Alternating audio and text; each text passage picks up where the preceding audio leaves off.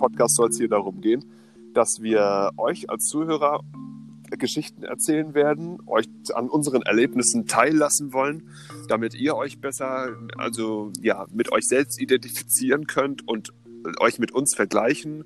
Und wir haben dazu jeder eine Story aus unserem eigenen Leben mitgebracht.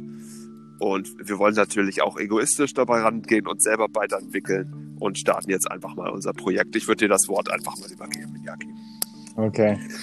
Also, ähm, ich erzähle euch heute die Geschichte, wie ich ähm, für mich persönlich zum Meditieren gekommen bin.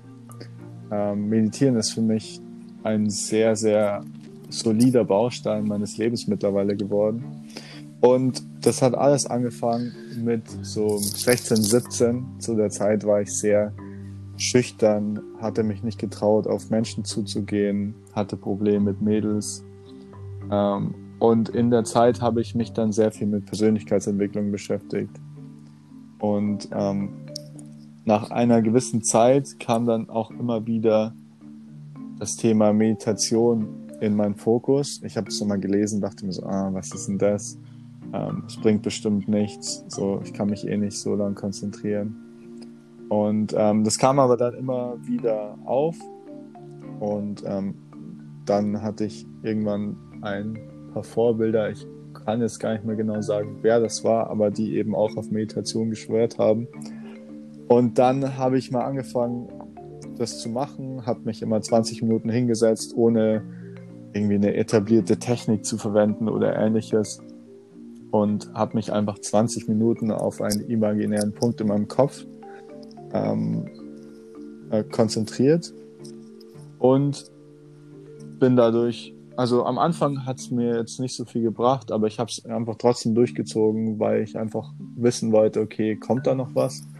Und dann nach ein paar Monaten kam so das erste Schlüsselerlebnis, das mich äh, damals sehr stark beeinflusst hat. Und zwar ähm, ihr kennt bestimmt, so, also viele kennen das, ähm, so diesen inneren, diese innere zweifelnde Stimme, die einen ständig irgendwie versucht zu beeinflussen und Sachen schlecht redet, die man eigentlich machen will. Und ähm, genau diese Stimme war dann plötzlich so weg und ähm, so im Alltag, also in Stresssituationen und, und in Situationen, wo ich mir unsicher bin, kommt die Stimme zurück. Aber so im normalen Leben habe ich diese Stimme mittlerweile nicht mehr. Und es hat mich am Anfang sehr, sehr verschreckt, weil ich dachte, oh shit, jetzt fühlt sich so alleine an. Ähm, kommt es wieder, dann, dann habe ich äh, deswegen auch aufgehört, dann zu meditieren. Und habe das dann so, dann kam diese Stimme aber nicht wieder und so Schritt für Schritt habe ich dann gelernt, quasi damit zu leben. Und mittlerweile finde ich das total genial, weil es einfach so viel Ruhe und, und Fokus gibt, wenn man nicht die ganze Zeit ähm, so eine zweifelnde Stimme in seinem Kopf hat. Auf jeden Fall, Jahre später hatte ich dann immer noch nicht wieder angefangen zu meditieren, weil ähm, ich bin einfach nicht in die Gewohnheit wieder zurück reingekommen. Und dann habe ich ähm, durch Zufall irgendwo im Internet gelesen, dass es äh, so ein Zehn-Tages-Seminar in Deutschland gibt, ähm, wo man auf Spendenbasis hinfahren kann. Das Ganze heißt Vipassana-Meditation. Ist in der Nähe von Hof, das ist so eine Kleinstadt in Bayern. Und mhm. das ähm, an der Grenze zu Sachsen oder Sachsen-Anhalt. Ich verwechsel immer die zwei. Auf jeden Fall, da kann man ganz easy hinfahren und es kostet nichts und es gibt äh, super, super Verpflegung und Unterkunft und alles. Und dann habe ich da mit zehn Tage verbracht und es war sehr, sehr eindrucksreich. Ich wusste nicht genau, was auf mich zukommt. Habe es trotzdem durchgezogen und am Ende war es, also es ist sehr hart, aber es ist am Ende dann ein sehr erfüllendes Erlebnis.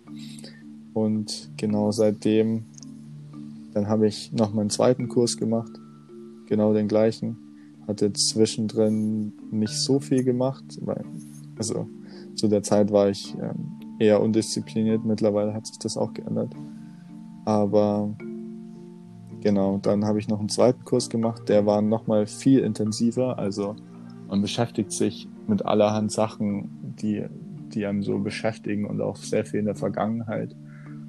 ähm, in meinem ersten Kurs habe ich mich sehr viel mit meiner Vergangenheit beschäftigt, was, äh, was mich gestört hat, was mich stört. Und dann im zweiten Kurs habe ich mich sehr viel mit meiner Zukunft beschäftigt. Also ähm, während dem Meditieren kommen einem dann sehr viele Gedanken hoch, wo man so normalerweise gar nicht dran denkt. Und dadurch, dass es halt so eine so ein Zehn-Tages-Ding ähm, ist, wo man halt sehr, sehr viel Zeit mit sich selbst verbringt und auch in einem anderen Umfeld ist, ohne die ganzen Alltagseinflüsse, kommt man da eben sehr tief in, in seine eigenen Gedanken rein. Mhm. Und genau seitdem ähm, mache ich das sehr regelmäßig, also mittlerweile jeden Tag eine Stunde oder eine halbe Stunde, je nachdem, wie ich mich fühle. Wow. Und ähm, habe auf jeden Fall sehr gute Erfahrungen gemacht und kann ich nur jedem weiterempfehlen. Ja, krass. Also wirklich so, ich, äh, du warst am Ende, ne? Weil jetzt kommt die Pause. Ja. Okay, alles ja. klar. Ey, richtig krass. Also wirklich eine halbe Stunde bis zu einer Stunde sitzt du dann? Also oder oder? Ja, genau. Wow, genau. okay. So echt, so lange hältst du durch? Wahnsinn. Okay krass. Also das beeindruckt mich total gerade. Ich bin total geflasht. Ich, bei mir ist es nämlich so, dass ich so etwa 10 bis maximal meine längste Meditationseinheit, das waren 20 Minuten. Und dann dachte ich schon so, okay, normalerweise hast du 10 Minuten meditiert. Es tat auch halt, wie du beschrieben hast, unglaublich gut. Einfach, du kommst auf andere Gedanken und so. Aber eine Stunde, eine halbe Stunde, wie du es beschreibst, alter Falter, mein Respekt. Ja. Und äh, wie hast du wie hast du dich da ent entwickelt? Also wie fing das an? Du hast ja am Anfang mit Sicherheit nicht gleich irgendwie eine Stunde meditiert. Genau, am Anfang, also so die ersten Versuche, da kann ich mich ehrlich gesagt gar nicht mehr dran erinnern, aber ich schätze so 15 Minuten einfach so hingesetzt, bisschen ausprobiert.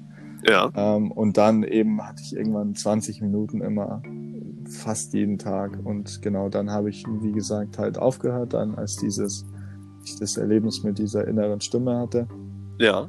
Und ähm, genau dann nach dem ersten Kurs habe ich sehr unregelmäßig wieder meditiert, als dann, weil ich habe es äh, zu dem Zeitpunkt noch nicht geschafft, das wirklich in meinen Alltag zu integrieren, weil eine Stunde ist ja natürlich schon ja. ähm, viel. Mittlerweile mhm. mache ich das in 95 Prozent der Fälle einfach direkt am Morgen.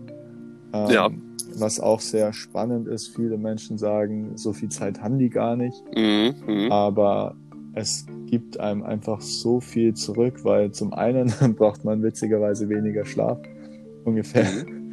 ungefähr genauso wie, wie man halt regelmäßig meditiert. Also wenn man eine Stunde meditiert, braucht man ungefähr eine Stunde weniger. Ja. Ähm, und es gibt auch halt sehr viel Fokus. Also man kann dann seine anderen Tagesaktivitäten einfach auch effizienter durchführen. Also zum Beispiel Arbeit oder ähm, irgendwie Erledigung und so, weil man einfach nicht so, nicht, sich nicht so leicht ablenken lässt. Ähm, genau, also hm, jetzt habe ich den Faden verloren. Genau, also es hat auf jeden Fall sehr, sehr gute Vorteile. Und zu der Zeit kann man auch sagen, also ähm, wenig ist besser als gar nichts. Und meiner Erfahrung nach ist es so, dass man so nach 20 Minuten, 30 Minuten hat man so dann seine Alltagssachen ähm, mal durchgearbeitet, verarbeitet und dann kommt man langsam in die tiefere Meditation rein. Ähm, und dann ist eben eine Stunde so für mich der Sweet Spot aktuell. Ja, ich sag mal so, dann lass uns hier mal einen Cut machen. Mhm. Ich finde es interessant, nur damit wir da zeitlich das hinkriegen, dass ja. wir so 15, 16 Minuten bleiben. Ich würde dann einfach mal auch eine Geschichte halt aus meiner äh, ja, Vergangenheit erzählen. Bei mir war es einfach so, dass ich ja auch eine lange Zeit einfach mit mir selbst das Problem hatte, dass ich die falschen Freunde hatte, insofern, dass sie ja, also letztendlich es waren immer dieselben Erlebnisse. Wir sind immer an die Schanze gefahren. Wir haben uns da immer, immer an dieselben Bars gesetzt. Das war oft die Katze, das war oft das Goldfischglas. Oder das war eben mal, ich will jetzt keine Namen nennen, aber bei jemandem zu Hause. Und irgendwie, es tat immer unglaublich gut, diese Leute einfach auch zu sehen, auf jeden Fall.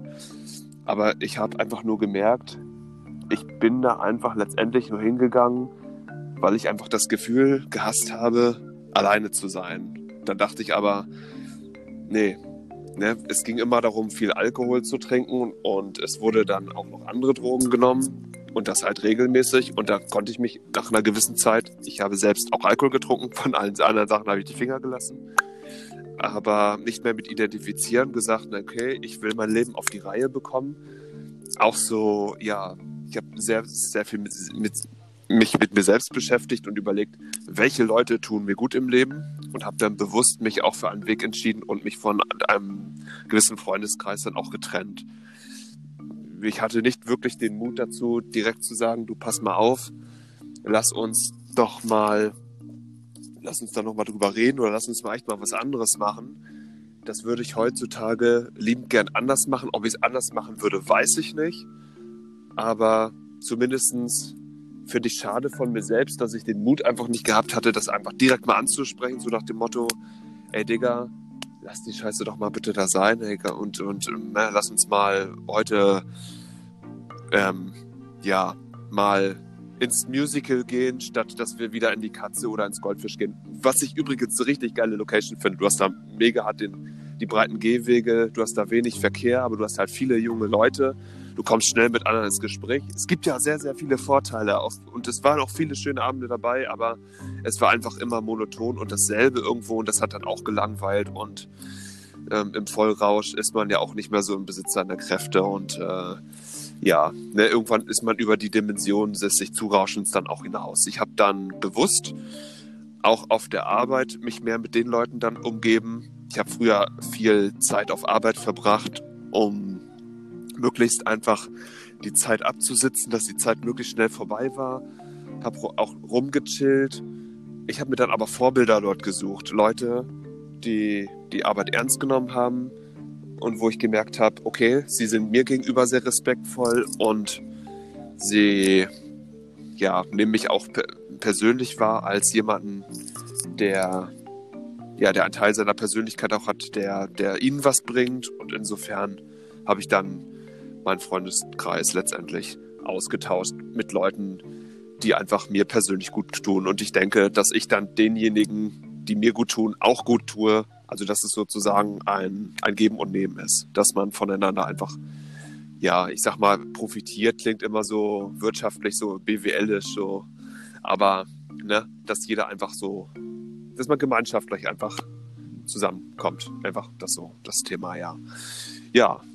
Und ja, ich würde jetzt einfach mal da auch Schluss machen wollen, weil ich jetzt nicht so genau richtig weiter weiß, wie mhm. ich jetzt erzählen soll. Aber.